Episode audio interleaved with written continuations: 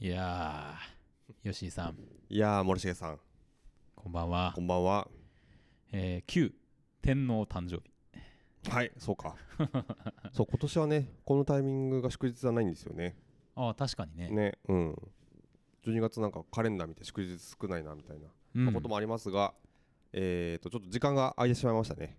はいはい、ちょっと先週、あのバタバタしておりまして。その前前もねちょっとまだあその前はあれか。あの YouTube の方でえーとそうそうそうななんていうんですかあれは。あのイベントは。ザ・スタジオ・デイというね、ザ・スタジオデイまあ、あの分かる人には分かる、はい。インディペンデンス・デイをね。あそっから来てんの？そうだよ。わかんねえよ。な誰も言ってくれないから、多分俺だけだろうし、まわかんねえあ、よ。分かりにくいやろうなと思ってましたけど、インスタジオデイとかだったらわかるかもしれない、うん、なるほどね。そうそうそうそう。はいはいはい。っていう、まあ、うん。1日配信をやるっていうね、うん。イベントをやりまして、うん。その中で我々2枠、2枠30分かけ2はい。枠をいただきまして、あのームービオ、ムービオ オリジナルトレーディングカードゲーム。ムービオ。これをね、うん。えー皆さんに本邦初公開。まあ本当にねあの収録でしたけどあれは。うん。なんか本当にあの特感でやりましたよね。特感、本当特感でしたよ。撮って。みたいうん、な、もう急いで帰って帰るみたいな。バタバタでやってさ、うん。もうなんか編集もバタバタやってさ。いやよく編集間に合いましたねあれね。でも本当に。まああのー面白かったぞとかねうん。いう声もいただいたりあとして放送でね実そう。際コメントもたくさんいただいて。そうなんですよ。その後の30分は生放送でうん。やらせていただいて、うんあのコメントをね皆さんこう恐る恐るこう少しずつ書いていただいて うんうんうん。おかげさまでなんかこういろいろ楽しいお話本当ありがたかったですね。まああのカードがね、はい。もっとちゃんと見たいとかうんうん。そういう話もありましたのでこれはまた やらねばならぬなと思っている。そうですね。うん、日を改めてまたね。そうですね。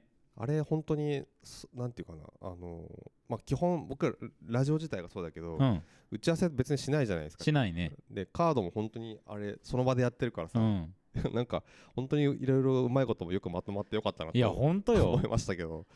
なんかすごくさね本当、ストーリー的にはさ、うんうん、いいゲームだったよね。なんかまとまったなっていうのはちょっとねうん。安心しましたけど。ほんとほんと。うん。いやそんなあの終わらなかったという終わりなんですよね。そうですね。もう一回っていうあの ハッピーデスデーのトラップカードが出て まあそういうオチでね終わりました。けどね、まあまだあの YouTube の方でご覧になれますからうん。あのこととば中川の YouTube チャンネルからねはい。見ていただけるとうん。大変ありがとうありがたくはい。ありがたいです。思います。はい。ということでございまして参りましょうか。行きましょストックブラザーズ・ザ・ワールド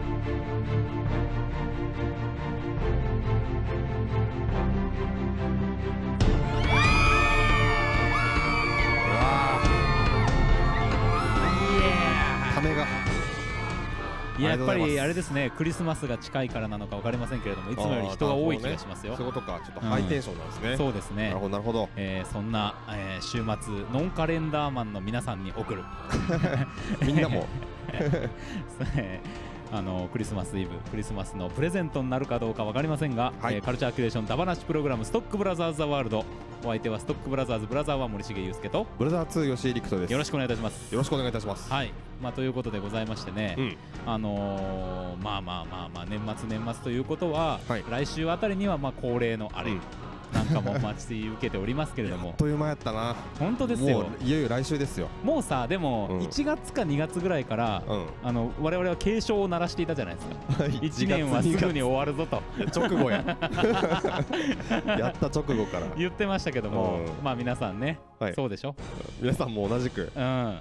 うん。だろうと思います。はい。で、えー今日はですね先週お休みしている間に、えー、とメールを。そうですよね。これちょうどそのなんだっけあのスタジオデイの前に実際いただいてたんですけどそうなんですよ。ちょっと時間空いちゃいましてですね、はい。だいぶ読むの遅くなってしまったんですが申し訳ない。はい、えー大変ありがたいことにメールをいただいております。ありがとうございます、はい。おゆさんというおゆさん。えーはいおゆさんからえっ、とペンネームですね。はい。おメールいただいております。ありがとうございます。初めてですね。ありがとうございます、本当に。えー森重さん吉井さん。はい。はじめまして。初めまして。先日より通勤時の BGM としてとても楽しく拝聴しています。恐れ入ります。ありがとうございます、えーマリグナントを公開初週に見に行き今年こんなにもニコニコで劇場を後にしたことがあっただろうかという気持ちで日々を過ごしていましたが、うん気づくとマリグナントのことを考えてしまっていて誰かこの映画のことを話している人がいないかなと検索したところお二人のポッドキャストにたどりたどり着くことができました。いやーはるばる。ありがとうございます。ありがとうございます。やっぱ映画のタイトルって出すとこういうことがあるんですね。ねえありがたい。うんありがたいですね本当にね、えー冒頭の吉井さんの IMAX レーザー話でぐっと引き込まれ、6階建てですね。はい。はい。えー、とグランドシネマサンシャインですね池袋のね、うんうんうん。はいで森重さんの B パートオブワンやん。で笑い。いやそうですいやよ本当にねそういう体験したんですよ。うん。で、えーマリグナントの話にはうんうんとうなずき、うんすっかり気に入りの回になってしまいました。ありがとうございます。これまでに繰り返し3回くらい聞きました。いやいやいやいやいや本当うに本当にありがとうございます。りがとうございます。もうねいろいろなこうあらがね 出ていることだろ。う聞けば聞くほどん？っていうね思いますけどこともがあっただろうと思いますけど、はい。あれだそういうものを提供させていただいているのが本当に嬉しいですね、うん。本当にね3回も聞いていただけるようなもの本を当にありがたい。本当に。やっていてよかっやったていてよかった本当に。もう嬉しい本当に。ありがとうございます、えーマリグナントは、えー繊細な演出を最後まで畳みかけながら前半の B 級感を全力の力技で振り切って走り抜けたうん。2021年の、うん。そしてジェームズ・ワンの傑作だと思います。そう思います。うん、まさに、えー単なるホラーというだけでなくラストの警察署で警察警察署でのシーンはうん。ダークヒーロー感にあふれていて、うん。ワクワクするのを抑えきれませんでし、かったこよかったっすよね。うん、公開から日が経ちホラーファン層以外にもじわじわと噂が広まっていったのを感じます、確かに。うん、ホラーの懐懐の深さというかジャンルとしての幅広さと何より楽しさを改めて感じられた一作でした。ちなみにガブリエルのスタントはめちゃめちゃ体のやわ柔軟なプロプロダンサーの2人が務めたと聞きました。はあねそうなんだねこれね、えーお二人もは、えー話されていましたがメイキングへの興味が尽きない映画でもあります。いやそうですよね。これ本当に本当に。YouTube ビハインドザシーン上がってるのかな？上がってるのかな？これ見たいっすよね。見たい見たい。うん、プロダンサーがやってたんだっていうね。ね。あのーまあいいっていいんでしょうけど、うん。あのー要は逆歩き人間というかですね。いやそうですよ。背中が前人間とういうかですね。ん。驚きのね。驚きのこねんなの見たことないぞっていうアクロバティックが見れましたよ。なるほどね。やっぱはい。柔らかくないとできないですからね、なるほなるほど。うん。えー長くなってしまいましたがこれからもお二人のポッドキャストを通勤のお供としてかけながら楽しませていただければと思います、うん。いやありがたい。本当にありがたいですようんえー私は京都に住んでいるのですが福岡という少し離れた土地の様子のことを伺い知れるのも個人的に感じている良さの一つです。そうか。そこを楽しんでいただけるのはなんか。ねいや結構そのローカル色を出すのは意外と悪くないということですね。そうかそうか。本当にね。あありがとうございます、ありがとうございます。えー年末に向けてお忙しくされることかと思いますがどうぞご自愛くださいませ。ありがとうございます。おゆさんもねはい。ご自愛くださいね。で、えー PS、うんこれ何でしたっけ？ポストスクリプトですか？ええ。あのね この前調べたんだけどね。忘れたねもう。でしたっけね、はい。えーガブリエルが正面歩きガブリエルにとっての後ろ向きで、うん。堂々とドアを出ていく様子を確認したくなって、はいはいはいはい。の森重君が言ってたやつですね。言ってたやつ。途中うんあの後ろでずっと歩いてたのにうん 急に正面で普通に歩くシーンがあったっていう指摘ですよ。えっとなんだっけあのーマディソン。ママディソンが普通に外出ていくみたいな感じってことだよね。そうそうそうそう。ガブリエルの時は後ろ歩きでやってるからうんうん。でその警察署でガブリエルとして戦ってるにもかかわらずうん。警察署を出ていく時にはうん。普通にあのマディソン側でマディソンが歩いていってたっていうことですね。はい。でそれで森下さん気づいてと、うん。1回目でね。で、えー、と先日2回目を見に行きありがましたとうございます。それを確認したくなってと。で本当に正面を向いて歩いていてほんまやーとめちゃくちゃ笑いました。本当そうでしょ？よかったよ。もうさうん。あのーいやそれ俺も見た2回目見に行くつもりだったんだけど、福岡はね結構その中心部のところがもう終わっちゃって。そうね。うん、俺もね確認したかったんですよねいやいやよかった。もう幻想じゃなくて。たまにあるじゃないほらうん。映画の中のさああるあだったんじゃないか話っていうのがさんんうん。まああのージェームズ・ボンドがどの時点どこに立ってたかねあのミサイル着弾の瞬間にとかね、うん。うん。まあいろいろありますよ。クワイガン事件とかね、クワイガン事件とかね。ありますけども。古くはね、うん。ありますけど。そうか。やっぱそうだったんだ、うん。いやーありがとうございます。はありがとうございます本当に、本当におメールありがとうございます。本当にありがとうございます。そしてまたください。はいぜひね、はい。あのこれに懲りずにこれに。懲りずちょこちょこいただいたりとかはい。ここで話してない内容とかでもどんどん送っていただいて構いませんので、はい。お待ちしております。お待ちしております。ありがとうございます。ねこれさでもそうのん。バレエバレエじゃないよ。プロダンサーの人がさやったって話じゃないですか。う、んうん。それ気になるのがうん。プロダンサーの人が後ろ歩きをしたのかうん。それとも前歩きで後ろ歩きっぽい動きをしたのか、あー確かにね。気になるね。うん、うん、いやでもなんやっぱなんかその関節の不自然な感じとかあったもんね、うんあったあった。だからなんかあれは本当に後ろ向きで歩いてんのかなと思ったけどね。うん。ねどうなんだろすごいアクションですよ、ういやすごいですよね。でそこにちゃんとさダンサーを起用するというね。うん。いやーワン。ワン。いや 素晴らしいですワね本当に。いやいやいやいやいやマリグナントぜひあのまだね見れる機会がある方はうん。ご覧いただきたいというふうに思いますよ。これちょっと来週のねうん。その、要は今年の総決算的なはい、ことにもちょっと関わってきそうな感じしますね。来るでしょマリグナントはね、ええ。ちょっとね。う本当に。はい。いや素晴らしかっいやいいた今こうやっておメールいただいて読んでね思い出す、この今の瞬間でもうん。いやー素晴らしい映画だったなっていう気持ちになりいやますよ。本当本当。いやうん面白かったなっていうね、本当にね、うんいやいやありがとうございます。ありがとうございます。いやいやそんなよ。ね。まあまあそんな感じで。もいうや今日の映画がね、まあ、今からやるあのシネマンどころ恒例のやつやるんですけど、うん。なんかちょ僕はちょっと結構そのマリグナントをさ、うん。っていうのがさ最近あったからさ、うん。なんか結構ねこうなんだろうなマリグナントをちょっと思い出したりしていやマリグナント楽しかったなみたいな。ああそうですね、うんちょっとことも思いました。はい。なんか見て。まあどういう感じになるのかはい。楽しみにしていただければというふうに思いますので参りましょう、行きましょう。天が呼ぶ地が呼ぶ人が呼ぶ。映画を見ろと人が呼ぶ。聞け。悪人ども。我は正義の役人。シネマンどころ。開門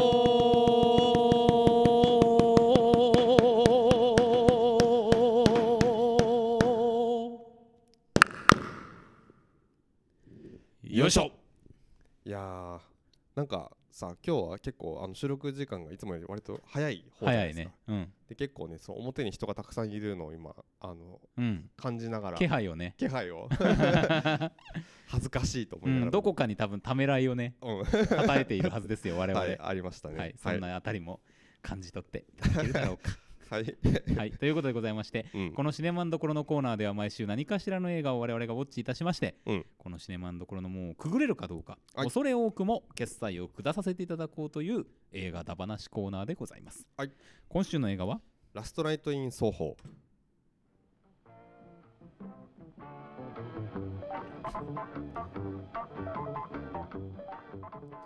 ベイビードライバーのエドガー・ライト監督が60年代ロンドンとホラー映画への愛を込めて送るタイムリープサイコホラー。そのラインでいくか、出演はジョジョラビットオールドのトーマシン・マッケンジーとうん、ネットフリックスオリジナルシリーズ「クイーンズ・ギャンビット」で注目を集めたアニア・テイラー・ジョイ。ロンドンの異なる時代に存在する2人の若い女性を演じる、うん。ということでございますね。早っ。なるほどね、かはい。駆け抜けましたね。うん。はいはいはい。ということで、まあ、ラストナイトイン奏法ですよ。はい、もうこの読みの感じとはまあ全く違う映画ですね。違うっすね、びっくりしてあそのラインなんやと、うん、まあまあまあでもこのラインとも言えるというかどうも言えるかな。割と何ですかそのエドガー・ライト監督は、うん。まあ、楽しんで作った部分もあろうかと思われる気もしますけれども、はい。まああれですかね少しこうどういう話かっていうのを言っといた方がいいのかな、そうですね。うん。ねはいまああのまあ現代、うん。えーで、えーイギリスの割と田舎のねうんうん。あの地方からデザイナーを目指してうん。ロンドンにこう、まあ、上上京っていうんじゃないですけどに行くねデザイナー学校に入るトーマシン・マッケンジー、うん。主人公の女性がいらっしゃるわけですけどもでなんかねどうやら不思議な力があってあの死者が見えるみたいなあの能力を持ってるっぽいということは最初の時点で分かるわけですね。でとある古い家に、えーいろいろ経緯があってあの住むことになるんですけども、はい。そこでですねベッドで寝るたびに、うん。60年代のロンドン双方ですね、うん。ロンドンの双方繁華歓楽街になんか意識が飛んでいくと。うんうん。でそこで起こった出来事を、うん。その中のサンディという登場人物の目線でうん。追体験をしていくという不思議体験をするわけですよ。そうですね。で、はい。これが現実とこう混ざり合っていくと。うん。いう中であの精神的にもかなりダメージを受けながら、うん。そこからいかにうんこう逃げ出していくのか、うん。どう、えーす生きていくのかデザイナーとしてっていうところにつながっていく、うん。まあそんな映画ですかね。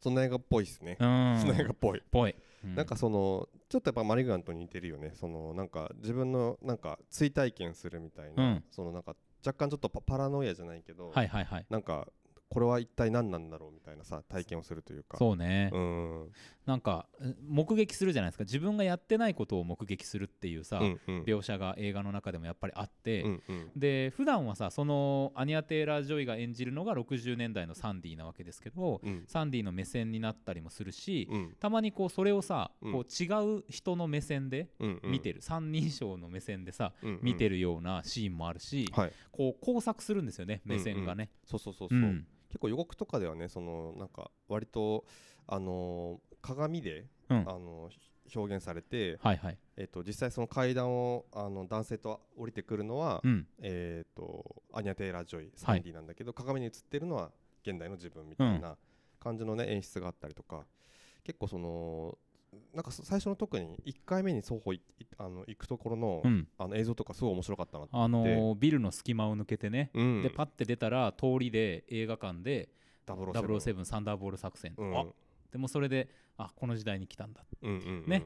うん。あれ良かったですよね。よかったですね。でそこからの撮影とかも結構ねそうのん。ダンスしながらこうカットはカットっつうかちょっとこう人物が横切るとうん。ね、あの入れ替わったりとかしてて。結構ワクワクするさ流れだったよね最初のあそこはね。でした。うん。で結構その本当に予告見てる時もなんかそう面白そうな映画だなと思って見てたんですけど、結構僕は僕はっていうかまあ皆さんそうでしょうけどなんかしんどいなとあの、映画だったなと思いまして、はいはい。まあ、結構その話がですね、まあ、結構そのむその60年代当時のロンドンのね歓楽街を舞台に、まあ、そこでそのまあエンターテインメント業界はい。で起きているその性作性的搾取の話っていうのがまあ結構あのなんていうかなテーマの一つというかそうですね。まあその起きる事件の大きいはい。は背景でうん。っていうのがこう分かってきた時にううんわあこれ嫌やな嫌な話やなとうん思ってうんうん。見てたんですけどもなんかね結構そのまあ決着うん。の仕方とかがんなんか途中からこう結構どう見ていいか分からないところうん。が結構出てきてまあ2回目見たらもうちょっといろいろ整理されていいのかなと思ったんですけどで結構ね僕はなんかモヤモヤした気持ちで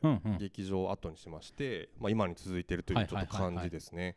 変な映画だなって感じでしたよね見終わった後もね。そうね、ううん。僕なんかねあの見終わった後はうん。変な映画だったけど結構面白かったなと思ってたんですよ。うんうん、で今まあ1日経ってるんですけどうん、なんかね騙し絵みたいな映画見たなっていう気持ちになってきて結局さあのすごいショービズの世界みたいなのをうん見せるような演出うん。歌とかダンスとかっていうもので見せてるんだけどうん。あれって双方の風俗業界の話うんうんじゃんうんうん。でもん見てる切り口からいくと、うん。その側面はなんかこうそのエンタメの業界にくっついてるものとして見えるっていうかそっちを経由して見えていく。うん。でも単純に、えー、とそういうショービズとかエンタメの世界に入りたかった女の子が、うん。騙されて風俗業界に入れられてしまうっていう話うん。だったわけで、うん。なんかそれがねこう描かれているルックとか、うん。あの華々しさとこう、うん。いまいちこう符合せず、うん。本当なんか騙し絵を見てるような気持ちにだんだんなってきたんですよ。なんかそもそも結構なんかそういうこうアンダーグラウンドの話だけど、うん。描き方としてはそうなってないみたいなところが、うん。なんかこうだんだん不可解になってきました。うん。一日経って。なるほどね、うん。僕そうですね。あとなんだろうな。結構そのなんていうかな。まあそのメインのその登場人物たちのまあプロット、まあ、特にあのいあのなんだっけ12月ののさ気になる映画特集の時に。予告ですごいいいシーン多分使ってるなって言ってましたよねはいまあ、あれが要はあの鏡を突き破って、うんあの要はその壁を突破して、はいはいはい。そのなんかえー、とだから自分が追体験してるうん。サンディに干渉すするっていうとはいころ。が、あのすごいやっぱりこう熱いというかですね、うんこううんぐっとこう気持ちが入るシーンじゃないですか、うん。上がるというか、うんでそこそなんかそういうなんか流れになっていくのかなっていうか、っていうところもちょっとあなんか期待してたところがあったはいから、そういう意味でなんかなんかなんていうかなちょっとそのなんていうかな自分のあの偏見じゃないけど、うん。思って見てたところはちょっと自分はあるかなとは、はいはいはいはい。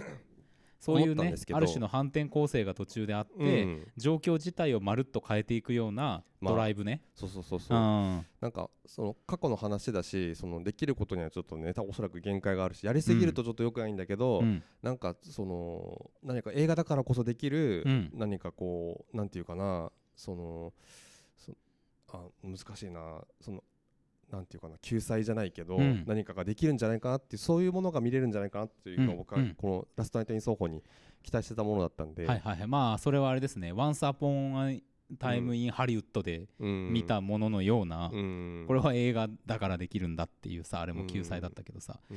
そういうことにはいかなかったよね。そうだね。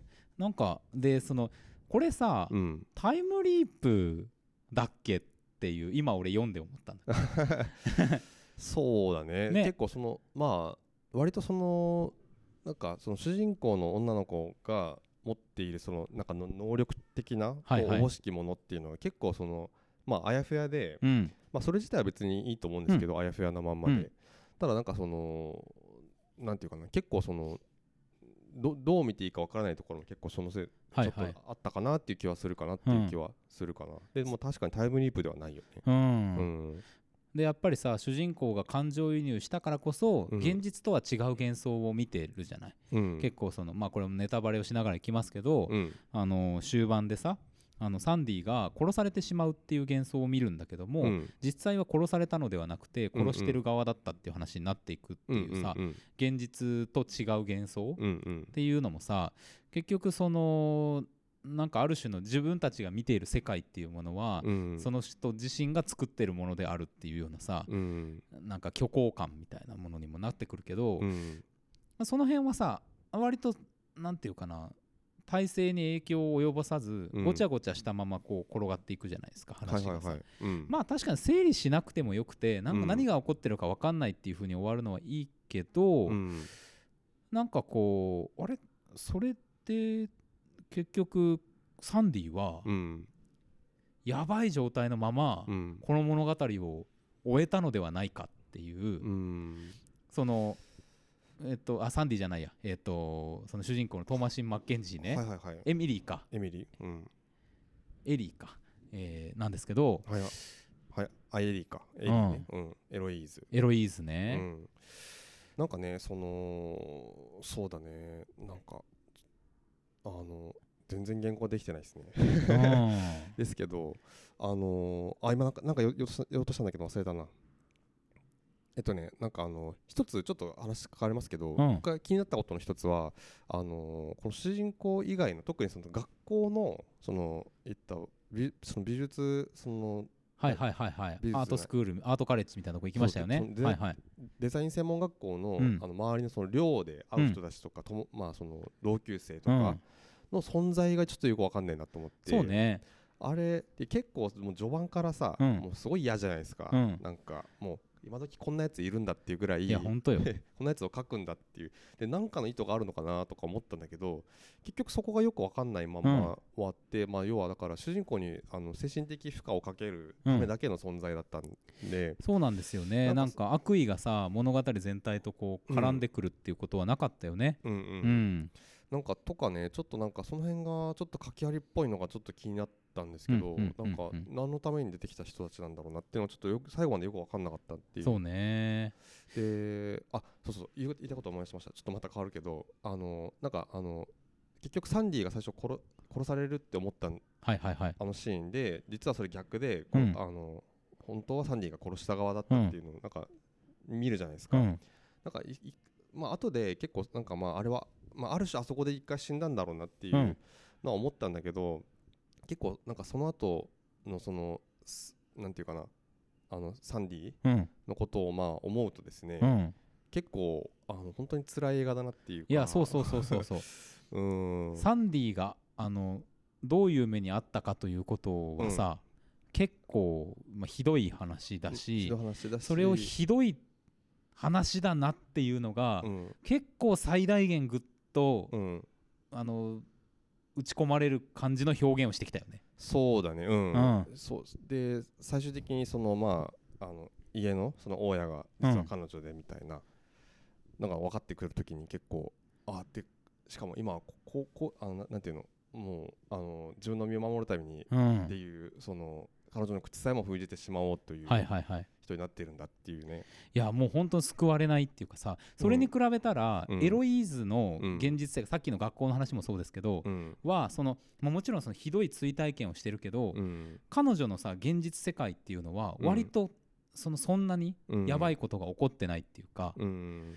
だからさそのエロイーズ自身っていうものがこの映画の中であんまり駆動してないっていうかさ、うん。うん、まあだだからといって同じようなひどい体験とかを、うん。そのする描き方をしたらよかったかってそんなことは絶対ないうんうんうんうん。し、それは今はまた違ううん。全然ひどさは違うけどああいうこうなんか勘違いか分かんないけどタクシーの運転手の目線とかさ、うん。そういうのとかって嫌なものはあるんだっていうさ、うんうんそこにこう価値の差はないっていうかのはすごいよくわかるんだけど、うんうんちょっとあまりにもうん。サンディ側の表現にさ、うん。ちょっと力を入れすぎて、うん。なんかエロイーズ側のさ、うん。人生がこうふっと薄く なって見えちゃうっていうかうね、ん。まあ確かにね。うん。それはひょったえひょっとしたらあれかもね。そのうん。同級生たちのさ、描写によってだいぶ変わったものかもしれないよね。うん。うん、そうかそうか。そうね確かにあのそうそうタクシーの運転手のとこはすげえ怖かったっすね怖かったあれ。ね。うん。なんか本当にそのまあその後ねいろいろそのなんていうかなそのリアルで怖いことっていうかそのうん。ねそのまあ要はなんか嫌な大人たちですよ。うん。とかねのそももシーンもそのそういう意味では怖いし、うん。その後にその亡霊として出てくるっていう展開にもなるけど、一番怖かったのはタクシーのとこだったなと思って。そうね。いやってかさもうあの怒ったことは別としてさ、うん。あの亡霊はさ、うん。ちょっと笑ったね。うん。なえ？ななんこれ？うん。っていう。なんこれ？だよね。いやそのさ後でさ、うん。いや記憶の中でのっぺらぼうにしたのみたいうんうんうなん。ことを、うんサンディがさ、うんうん。老婆サンディが言ってたけど、うんうんいやいやわわかるそれはわかる。それはわかるけど、うん。なんかさすげえ動くじゃん。うおーとかさ、くねくねして。くねくねしたりさ、うんうん。であのー最後のシーンとかもさ電話機取って、えこれ何すんだろうと思ったら「Help me」めっちゃ言うじゃん、うんうん。でそこにうん。老婆のおばあちゃんだったサンディがうん。パッと入ってきた瞬間に、うん。あののっぺらぼうだったやつらが、うん。あの生身の人間になって、うん。えっていう顔で振り返るしカットがパッて入ってさ。はいはいはいはい。その瞬間俺もえって なんかえ？なんかあれはのっぺらぼうだったものっていう過去の記憶と向き合うっていう、うん。その表現なんだろうと思うけど、うん。なんかちょっとあまりの唐突さにこのあの結構危機的状況の中の唐突な、あの素に戻る感じが、はいはいはい。なんかあれってなっあてー。なんかそそのシーン俺の記憶だとあのなんだっけあのメインの要は結局あのポン引きだったやつ以外はなんかあののっぺらぼうのままだった気がするんだけど。あのねその前にねあるのよ。あったっけ？ちょっと斜めから撮ってるかとあのそのジャックうん。を中心にこう謎のさヒヒーロー軍団みたいな並び方してる時は、うんうん。ジャックだけその顔だったんだけど、うん。あれも謎だったね なんかいきなりまこう、うん。お前が心の底から望んだことだって言ってさこうあうん。真ん中にジャックがいてう、ん右翼と左翼にこう のっぺらぼうがこう並ぶっていうさあヒかヒーロー並び。迫力の陣。なんかねそのヘルプミーも俺ちょっとよく分かんなかったっすね。そうだね。うん。あれなんかなんどういう意図であのセリフだったんだろうなってちょっとあんまり分かってなくてなんかねごちゃごちゃのままでもいいけど、うん。あれが幽霊なのかどうかっていうことに関しては、うん。もうちょっと整理されててもよかったのかもしれないと思った。あー。あれ喋るとさ「ヘルプミーだと幽霊じゃない、うん。でもなんかそのそれがさサンディの思念なり、うん。その部屋の思念なりっていうことだったらまたなんかちょっと違ううん。ことだったような気もするし、そうだね。まあ人格が残ってるってことでしょうからねそうそうそうそううそうそう。いやうん。なんかヘルプミーって言われてもなってん思ったね、あそこで。その電話機はなんで取ったの？っていう、もあるしね、うなんかん、なんでそのセリフ言わせたのかなってちょっと全然分かんなかったですねあそこ。ちょっとバタバタとね最後しましたよね、うんそう。だからそこはね結構混乱。うん。なんていうかな分かりにくさとかじゃなくて、うん。どどう捉えたらいいんだろうっていう、どうん。結構混乱がね。混乱はねあって、うん。まあそそれもそれでねなんかこう終わった後に変な映画見たなという、うん。あの読後感にはつながったんですけどそうですね。だけどなんかうん、うん。そうなんだよな。なんかああのアニア・テイラー・ジョイとトーマシン・マッケンジーの2人はすごい良かったじゃないですか。なんかこう、でその入れ替わりのさキャスト超良かったキャスト超良くて、ねその表現のさ入れ替わりの表現とか、うん。そういうのもすごい綺麗だったから、うん。あれあれっていうなんか、まあね。着地が難しくなっちゃったのかなこれみたいなさ。うん。なんかねあのーなんかななんかなんだろうな。難しいな。そうそうそう原稿が本当ねももやもやしたまんまですいませんちょっとお聞きづらいね、放送になってると思いますけど。はい。なんかななんかまあ本当にまあ全然やっぱり下調べせずにうん。あの予告のイメージだけで見に行って、でおそらくあの鏡を突き破るシーンで、うん。あこういう展開の映画なんじゃねえかなみたいな、はいはいはいはい。こう期待してたところがあって見てたら結構なんか重いというか辛い映画でダウナーになっちゃって、そうってねいうのがまあ結構作用したかなっていう気はまあ僕の映画体験個人的なうん。にはちょっとあるかなって思いますけど。まああのストックブラザーズ的なねうん。話で言った時に、うん。まあこれはパニック映画ではありませんけども、はい。こういうまあゴースト系もそうですよ、うん。成仏のあり方っていううん問題がありますけども、うん。ちょっとやっぱ人の人死にがさうん。うんなんかいまいちこうピンとこないところはあったな、うんあのーそうね。昔警官として、サンディを救おうとした男がおじいちゃんになって今もロンドンで生きていて、うんうん。まああのサンディを殺した犯人だと疑ってるうんわけですけども、うん。エリーはね。でもそうじゃなくてあのいろいろこう掛け合いをするじゃないですか、うん。で車にバンとはねられてなんか死んだのか分かんないけど、うん。重傷を負うっていうまああそこで退場してますもんね、うん。映画的にはね。でもなんかあれっていうさこの人うん。はあんまり機能しないままうん。顔良かったけどすごい。表情とかさ。あの人はね本当にそうなんですよね。あの人も結構そのミスリードのための存在じゃないですか。そうなんだよね。なんかこにしかなうってなかった気がするから。コマが多いっていうかね、物語の中にさこそうだね。動かされてる人が多くて。なんかコマで終わっちゃったなっていう感じがねね。なんかそのなんだろうなんかドラマが見えてこないっていううん。いまいち。うん。なんかさ例えばその太いストーリーラインがあって、うん。そこに例えば向かっていくみたいなうんうん。コマの動かし方ならそれでもちょっとどうかなと思うけどまだね、うんうんうん。なんか役割を果たしてるって感じがするけど、うんうんそう。確かに確かにその役割を果たしてるかどうかが結構微妙な。そうなんだよ本当にねあの人はなんかそのミスリードのためだけだったように見えたからね。どうせミスリードするんだったらさ、うん。もうもっとさその人間臭い行動うん。によってさ、うん。ミスリードしたりとかさ、うん。この物語を書き乱してもっとわけのわかんない、うん。物語になってもよかったと思うんだけど、うん。うん。なんかさそのセリフもさ、うん。こうああんたやったんでしょっつったらさ、うん。まあ俺は いろいろなことをやりましたよみたいなさ。お前みたいな。ね もうさ、えうん。あの後からその正体が分かればなおさらさ、うん。何だったんだあのセリフっていう、うんうん。なんかこうシシーンシーンのなんか都合に引っ張られてうん。キャラクターが、特に現実世界のキャラクターが動いてる。うん。60年代パートはさ、うん。結構良かったよね。あっち側はね。そうそのね。そういう意味では。うん。もう描かれてるものは本当に嫌な話でしたけど、うん。うん。いや本当嫌な話だったよな。本当にな。まあなんかねまたもしかしたらまあ見直したらもうまた違うなんかこううん。感想を持つのかもしれないけど、うん。なんていうかな。うん。なんかそうね。なんだろうな。そのそのなんかそのトピック扱ってるトピックそのトピックを扱うこと自体があれとかじゃなくて、うん。なんかもうちょっとやり終わったんじゃないかなっていう気が、まあ、そそうね。それがやりたかったこととは違うのかもしれないけど、うん。なんかね今ちょっと腑に落ちてないんですよね。いろいろ合点にいってないところがすごくあって、うん。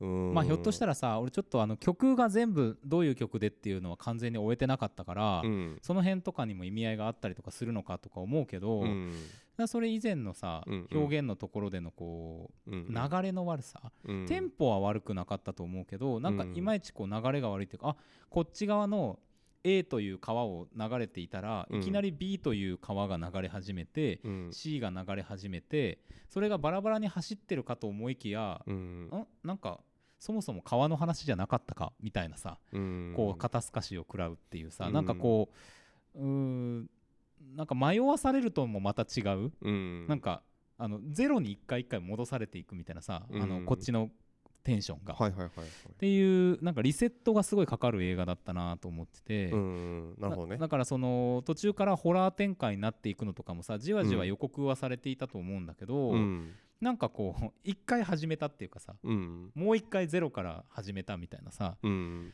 しかもそれがあの日本の映画で言うとさあのヒメアノールみたいなさ、うん。バンって変わってうわこっからやばいのが始まるっていう効果的な変換でもないし、うんあれ？なんだったかなこれっていうね、うん。なるほどそう。でもあのこれ言うとかないすごくいいなと思ったことを一つ言っておこう、はい。あのこれ、まあ、エドガー・ライト映画の話だと思うんですけど、うん。音量は良かったああ音量。あの、まあ、映画館の音量っていうのもそうですけど、はい。あの多分その映画の中での小さい音と大きい音の差のつけ方がすごい良かったなと思ってて、うんうん。あのやたら効果音がでかい。はい。であの音楽に関してもうん。キックの音とかがでかい、うん。みたいな形で、うん。あのそれでこう映画のリズムみたいなものをさある種こう作っていくっていうかもう力技でガンガン押していくっていうのは、うん。これは映画館で見ないと、うん。あのわからない話だなという気はしました、ああ確かにね。うん、テレビで見たら違うものに見えるやろうなっていうか、うんまあそれがなんか疲れるとかっていう、うんうん。あの意見も全然あると思うんですけど、はいはいはい。ドライブね。そうそうそうそうそう、確かにね。まああのーエドガーラ・ライトのなんか持ち味の一つですよね。そうそうそう。なんか、あのそれはうん。んそれ自体は、うん。あのー良かったポイントではないかと思います。今回ね。ううんん。すごいね。付け加えみたいな話になる、まあという感じですね。うん。うん。むずいね。むずい。ちょっとまだ全然すいません。言語ができてないんですけど。ちょっとあのーよければうん。助け舟をいただいたりとか、ねおメールで。いただけたりすると助結構かります。これ見見られてる方多いんじゃないですか？あのーそうでしょうね割となんかこうなんかすごい多分注目度も高かった映画ですよね。うん。うん。うん。いや本当でもあのーキャスティング特にあの2人の俳優さんね、うん。トーマシン・マッケンジーとアニア・テイラー・ジョイ。うん。素晴らしかったですよ。素晴らしかったですね。もう終わった後即インスタフォローしました僕は。いやーなんかな。いやでも本当辛かったななんか。そうね。うん。うん。嫌な話だよ本当に。嫌な話。うん。いやだからそれもなんか騙し絵っぽいんだよ。そうなんかそのこの映画自体が嫌な話ってわけじゃなくてそう。僕は嫌なのはやっぱりそのまあ事実、うん。あのそういうことはあその60年代に限らず、うん。あのリアルタイムでうんの問題だと思いますけどそのねえななんなんかな？なんだろうな？なんかそれがさ、うん。そのまあいわゆる性的搾取みたいな話が、うん、テーマなのかどうかもちょっとよくわからんところがあって、うん、そうだね、うん、確かに確かに。なんか難しいじゃないですか。今このテーマを入れるっていうのをしたらちゃんとやっぱりあのうん、ちゃんとそこに作為を込めて入れないといけないと思うし、うんそれができないんだったら入れないっていう話だと思うんですけど、確かに確かにそう、うん。何が言いていかよくわかんねえなっていうのはありましたよね。うん。そうなんですよね、うん。だから映画のその表現のトーンとか、うん音楽の感じとかとうん。書かれているテーマっていうのが、うん。この2021年現在においては、うん。どうもアンバランスに見えるっていう、うん。だからそのどっちを見ればいいのかがそうだね。わからないっていうさそのなんかこうん？っていうなんかそう騙し絵感っていうのは僕はそういうとこにも感じて、あー確かに確かに確かに確かに、うん。うんそこかもしれんな。うんなんかだからそうそう腑に落ちないっていうのはめちゃめちゃわかる。うん。なんかね。うん。なんだっけこれなんだっけこれっていうね。うん。その全部が全部その最後の決闘裁判みたいに、うん。もうそれをガッてさ、もうはいはいはいはい。全力で主眼に据えてもういやもうもなんていうかな。あのーあれとかはそのなんていうかテーマと、うん。あと手法とがものすごい合致したやり方で、もうなんていうかなもうこれこれでもかっていうぐらいメッセージを伝えてきてくれた映画だと思うんですけど、うん。なんか全部が全部そういうつもりじゃなくても、やっうんぱ何かしらのこうなんていうかな今あのその性的搾取っていう女性のはい。っていうトピックを扱うにあたって何かこうなんていうかなあのメッセージをうんやっぱ発してほしいんですけどそれを救いきれ救えなかったなっていう感じがしたのがそうなんですよね。やっぱ一番気になるところなのかな。もしかしたら自分が。決してうん。そういうところに眼差しがないわけではないと思うんですよ。うんうん。何も考えずにとかっていそう無邪気な形ではないはずなんだけど取り方でねやっぱりそれは、うん。あのすっごい嫌だなことが起きているっていうのはそのっていう視点で、うん。うんあの見れるように映ってるからで何かしらのチャレンジだったかもしれない、うん。だからエドガー・ライトもさ、まあ、ホラーの映画から撮ってますけどコメディアンでもあるじゃないですか、うん。でそういうところで何かしらのチャレンジをしたかもしれないんだけど、うん。それがこうやっぱりそのそのちぐはぐさ、うん。その表現表面とかそのなんか何層にもなっている表現のちぐはぐさだったりキャストの脚本の動かし方であったりのちぐはぐさでいまいちこうまとまってこっちに伝わってこないし、うん。これが結局いろんな人を通ってさ公開まで来てるっていうさ、うん。プロセスの中でなんか何が起こったんだろうなっていうさ気はちょっとするよね。そうね。うん。うん。まあ確かにでもこれまでの映画とエドガー・ライトのうん。結構ちょっと違うとこあのとまた違うところは結構多かった映画ではあるかなっていう気はするから、まあこれをなんか一つこう新しいチャレンジをした映画でもまああるとは思うんだけどそうですね。うん、だからまあねなんていうかないろいろうん。やりきれなかったところもあるのかなっていう気もまあしますけど。まあねなんかだから今後うん。っていうことでもいいけど、まあ、今後っていうふうにするためにもそのこの映画に対してさうん。やっぱりその方面からによっては、あのこれ良くないんじゃないかって話が出てくこともやっぱ大事な気もするし、そうですね。そうそうそうそうそう。で結構多分そういう声もね、うん、上がってるっぽいですよね。上がってるっぽいちらっと見るとね。上がってるっぽいですうね、ん。でも結構ちゃんとあのーなんていうかなあのほ褒めるというかですね、うん。良かったっていう話も結構聞くので、うん、うんうんうん。なんかそれ自体はすごいいいなと思いつつ、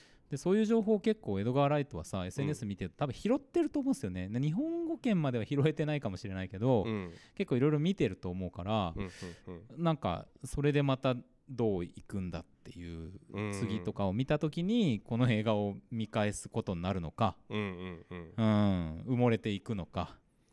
そうだねそうだね、うん。非常にちょっとそのあたりが難しいんだよな。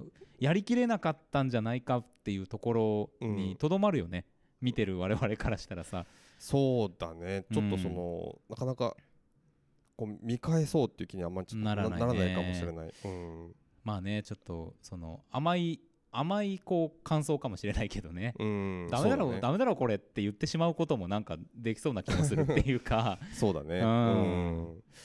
うん。だからなんかうんうん。うん掴みきれてないものがあるような気がしてるっていう、うん。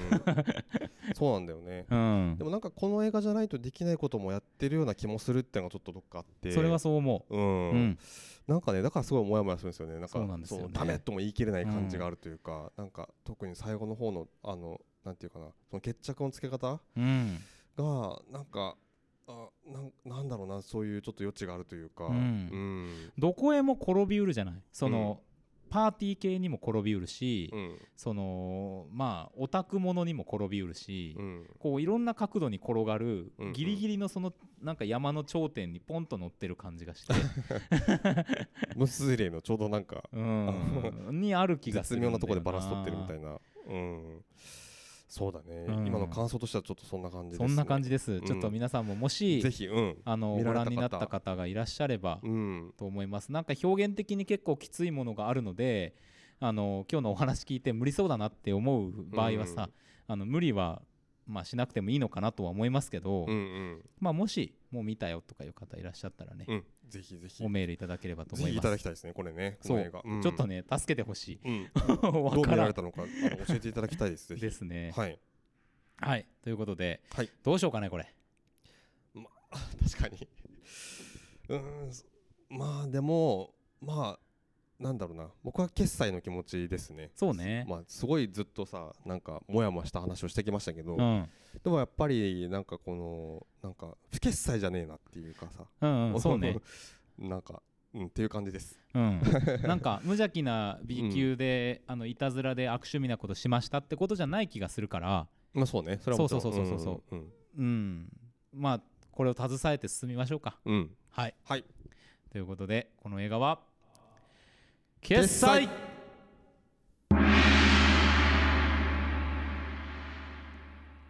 い、はい、ということでございまして、えー、次のコーナーに参りたい、はい、そういうふうに思うわけでございます、はい、今日の英単語。よいしょ。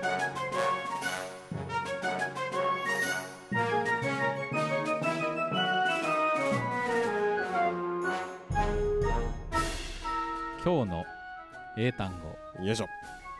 このコーナーではインターネット上にゴロゴロゴロゴロ落ちている英単語たちを一つ一つ丁寧に拾い集めては学びましょう。はい。そんな英単語学習コーナーでございます。はい。はいということでございましてね。えー これあのー生放送でさ終わり際にすごい英単語ってすごいうん。言ってくれたじゃないですか、言ってくれたねどどうなんだろうねこのコーナーは、うん。このコーナーは。あのー、割とねまああ終わったなと思って切ってる人もいるかなと思うんですけど、うんやっぱでもこの前のコメントを見るに 何かしらのこうなんていうんですかこう お約束ぎみたいな。リチュアルな、ものとして捉えてくれてるんじゃないかと。機能してるのかな、まあそう信じて思います、今日も行きましょう。えー今日の英単語こちらです。はい。エクスクルーシブエクスクルーシブこれまあねこれはね単語としては聞きますけど。包括的な。あれ？珍しい。堂々と外すね。え嘘？今ね当てに行きましたね。もうねあの違いました？今年一ぐらいのドヤ顔を決めたよ。いやいいのよ。見えてないから言わなくいてやすごいね。あれマジっすか、うん。えどう違ったっけ？包括的なみたいな。エクスクルーシブですよ。エクスクルーシブ？あれ包括的なってなんだっけ？逆にねえ。これね意味言っときますよ、はいはいはい。えー排他的なです。逆じゃん。逆だよ。逆で覚えてたのかな？インクルーシブじゃない？それ。インクルーシブか、うん。X だから EX だよ。恥ずかしい。やめたい。このコーナーをやめたい。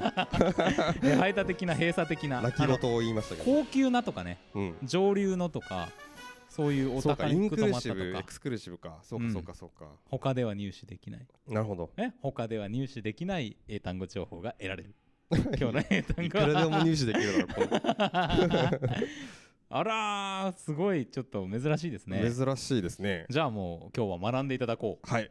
学ばし学ばせていただきまうす。では参りますよ。はい。Repeat after me. OK Exclusive Exclusive エクスクルーシブ One more time. OK OK Exclusive. エクスクルーシブ本当か？やりすぎだろ。そうか逆だったか。いやーすごいですね。まあまあまあちょっとこれは覚えておきましょう。いや。これはもう覚えるでしょう。冬の珍事が起こりましたはいということで。完全ハモりました、えーお知らせなどないですか？お知らせは特にないですね、はい。そうですか。まあ来週ですかとりあえずね、えーあのブラデミー賞。ブラデミー賞。第2回ブラデミー賞。やりますんで、はい。12月30日。そうそう。だから、うん。来年だからもうあの総決算しますんで、うん。皆さん今年のベストのメールを。そうそうそう。これうんギリギリ言うんだった。ら、ああもう最初に言えばよかった。はい忘れてたね。ぜひあの、うん今年のベスト一つでもいいです。三つでもいいし、うん。あの送ってください、はい。映画だけじゃありません。画何でも OK です。何でも OK です映画ドラマゲームとかじゃなくても全然いいです、OK です。あのー、今年出会った道端のおじさんランキングとかでも いいです。よくわからなんんけど。かなんかベストあのレストランとかでもいいんで、はい、あベストレストランいいね。ベストチェーン店とかね。いいね。うん。でも何でもいいです。何でもお本待ちしてます皆さん。メールください。メールを送っていただければ、はい。年に一度のアブラデミー賞でございますので 楽しみに待っておりますよ。本当にね。はい、いやもうだからお終わりですわ。今年もね、終わりだ。うん。さよなら。さよなら。メリークリスマス。メリークリスマス